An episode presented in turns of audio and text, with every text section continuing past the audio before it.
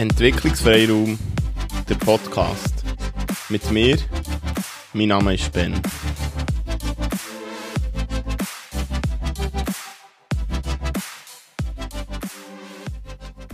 Wabi Sabi. Nicht Wasabi, Wabi Sabi. Um das geht's heute im Podcast. Willkommen. Ja, was ist das? Es sind wieder nur Wörter. Einmal, wenn du Leute von Japan fragst, so wie meine Kollegin, die sagt, äh, warum hast du schon wieder ein Buch, was nur um ein Wort geht? Weil das Gleiche hat sie schon beim Ikigai gesagt, beim Buch, das ich im allerersten Podcast habe erwähnt und ein bisschen beschrieben. Bei Wabi Sabi geht es so auf dem Titel um die japanische Weisheit für ein perfekt unperfektes Leben.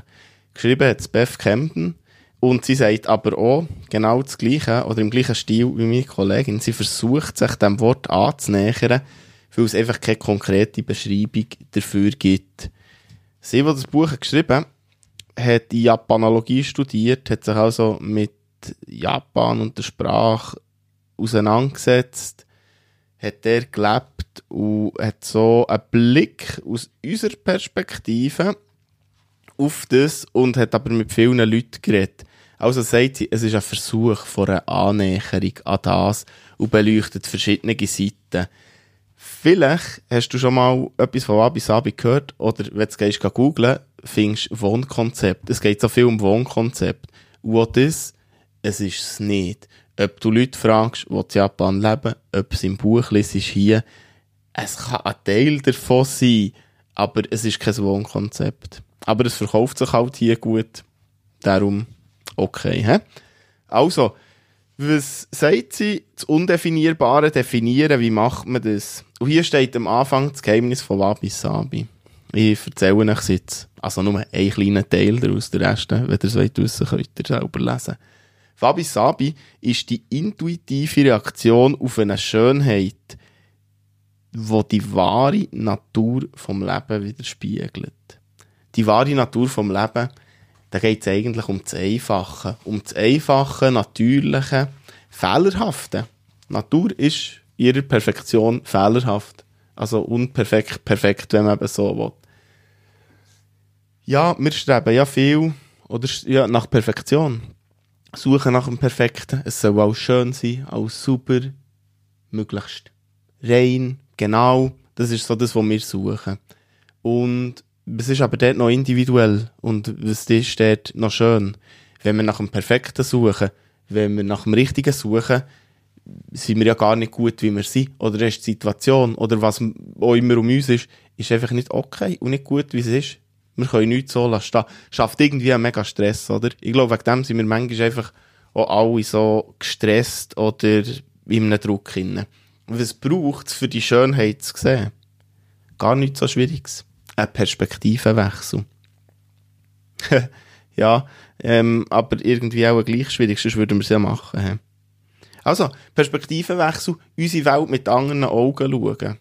Mal ein Beispiel. Warum ist eine Tasse, die eine Ecke abhat, okay, wir schießen sie fort, oder es gibt solche, die sagen, ja, das, die ist ja kaputt. Aber warum kann ich nicht sagen, ja, aber das ist genau meine Tasse, weil es ist die Tasse, die genau eine Ecke abhat, wo ich habe abgeschlagen oder so.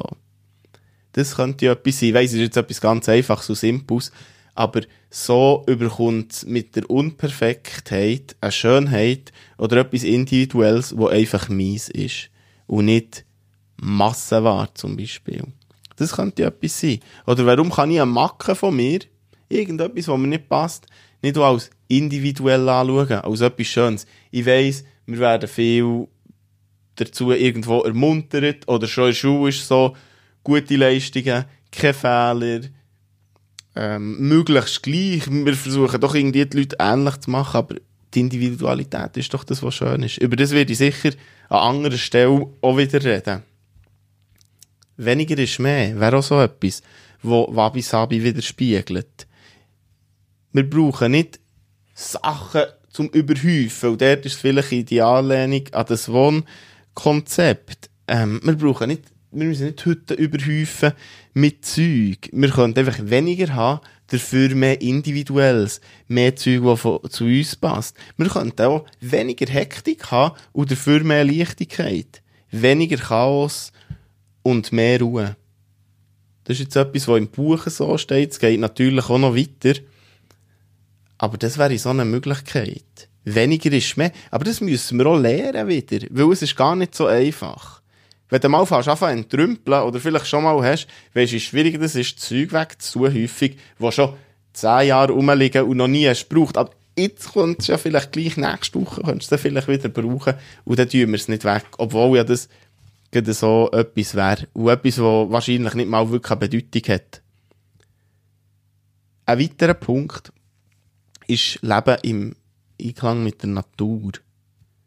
Das wäre ja etwas, wo das Unperfekt, Perfekte widerspiegelt. Vorhin habe ich gesagt, Natur ist nicht perfekt, aber es ist auch so, dass, wenn wir von Entschleunigung reden, wo ich vorhin auch gesagt habe, weniger Hektik, ja, Natur, wenn wir nach dem leben, zum Beispiel wie die Sonne aufgeht und untergeht, natürlich nicht genau, aber irgendwo so ein bisschen im Sinn, einen Rhythmus finden, einen natürlichen Rhythmus, weil mit unserem künstlichen Licht können wir ja eh Nacht zum Tag machen und immer wach sein und immer arbeiten und immer aktiv. Also das wäre ja etwas, was sich vielleicht auch würde anbieten. Ich rede aber jetzt nicht zwingend davon, dass man muss äh, nach der Sonnenauf- und Untergang leben, sondern vielleicht einfach die eigenen Rhythmus finden. Aber ein Rhythmus, der gesungen ist und der dir gut tut und der individuell ist. Könnte etwas sein oder auch nicht. Sachen, die man nicht ändern kann, akzeptieren oder loslassen. Ist dir, wenn du schon mal mit Achtsamkeit hast auseinandergesetzt ist dir das wahrscheinlich auch schon begegnet. Hast vielleicht sogar schon geübt. Also kommt hier auch wieder vor. Es ist sowieso so, dass ich viele von diesen Sachen, die ich vorstelle, kommen Sachen immer wieder in irgendeiner Art vor, die sehr ähnlich sind oder identisch. Also das ist auch so etwas. Ich bin nicht der Meinung, dass man sich irgendeine Theorie muss anhängen muss, auch wenn ich jetzt von dem Wabi Sabi erzähle. Darum zeige ich manchmal schon die Überschneidungen, finde ich ganz wichtig. Weil auch das Akzeptieren und Loslassen kommt nämlich im Ikigai auch vor. Im Hier und Jetzt sein, loslassen lernen, klein anfangen, Freude an den kleinen Sachen entdecken, Harmonie und Nachhaltigkeit leben, kommt alles beim Ikigai auch vor. Siehst du hier auch wieder.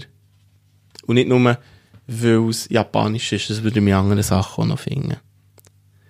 Wenn wir von Perfektion reden, oder eben vom Schönen, vom Unperfekten, warum nicht mal Scheitern als etwas Positives anschauen? Scheitern als neue Chancen anschauen, wo wir unseren Weg vielleicht neu ausrichten können. Oder schauen, was ist nicht so gut gelaufen, was könnten wir jetzt besser machen und nicht besser, eben wieder in Form von noch perfekter oder so sondern einfach mal schauen, ey, Scheitern hat da etwas Gutes. Scheitern hat effektiv etwas Gutes. Bin ich der Meinung.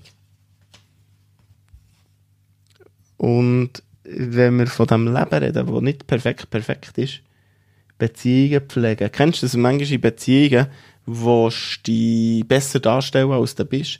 Oder dir nicht Blöße geben oder dich nicht so echt zeigen. Dabei wäre es viel schöner, wenn man sich echt zeigt. Lieber hat man weniger Leute um sich herum, dafür echte Leute, Leute, die du wirklich vertraust und die, die da sind, wenn du sie brauchst und nicht die, den ganzen Haufen, wo zwar irgendwo Zeit investierst, aber sich gar nicht so für dich interessiert und du, wenn du ehrlich bist, nämlich auch nicht so richtig. Ich weiss, es da ein bisschen hart, aber wenn du mal ein bisschen länger drüber nachdenkst, vielleicht nicht mal so lang, vielleicht kommt es relativ schnell in Sinn, merkst, was ich meine.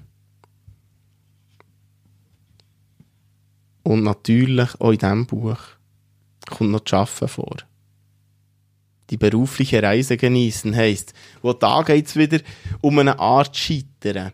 Nicht um Scheitern an sich, aber einfach das, den Weg, den man beruflich macht, genießen und Freude haben dran, wenn er nicht linear ist, wenn Sachen nicht funktionieren, wenn da irgendwo ja, halt gleich auch Scheiter ist in deinen Augen, dass etwas nicht funktioniert, weil das ist irgendwo eine Reise. Und ich, für mich, jeder Job, den ich bis heute gemacht habe, ist ganz anders. Ich habe viele unterschiedliche Jobs gehabt. Das hat Freude gemacht. Aus dem habe ich so viel gelernt. Unheimlich viel Wissen können mitnehmen, aber auch Erfahrungen sei das arbeitstechnisch, inhaltlich vor Arbeit oder auch mit den Menschen, die man arbeitet, weil die sind überall komplett unterschiedlich und das macht es unheimlich spannend, finde ich.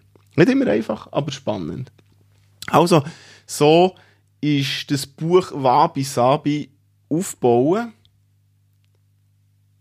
Ich habe mal gesagt, ich mache keine Zusammenfassung, das war jetzt wahrscheinlich.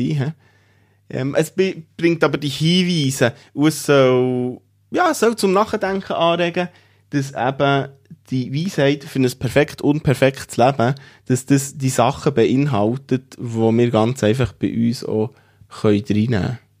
Ins Leben und probieren. Und natürlich, das ist jetzt wirklich ein Buch, jedes, was ich vorstelle, okay. Aber das ist ein Buch, das ich wirklich empfehle, weil es differenziert geschrieben ist. Es gibt einen Einblick in die japanische Kultur. Und du kannst jetzt auch noch fragen, warum sie so viele Bücher von Japan lesen. Und das hat auch wieder etwas mit dem Unperfekt Perfekten zu tun, weil ich wäre auf Japan in die Ferien gegangen.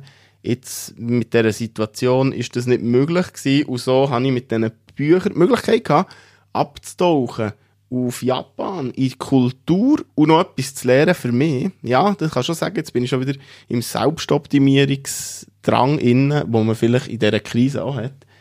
Hm, ist nicht unbedingt so, aber es ist auf jeden Fall spannend gewesen und schön, das zu lesen. Und das Buch sieht schön aus und das Papier ist so leicht Rauch ähm, und fühlt sich auch gut an. Also Genuss für Augen und Hänge auch noch.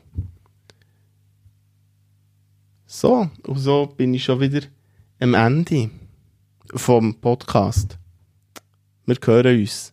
Bis gleich.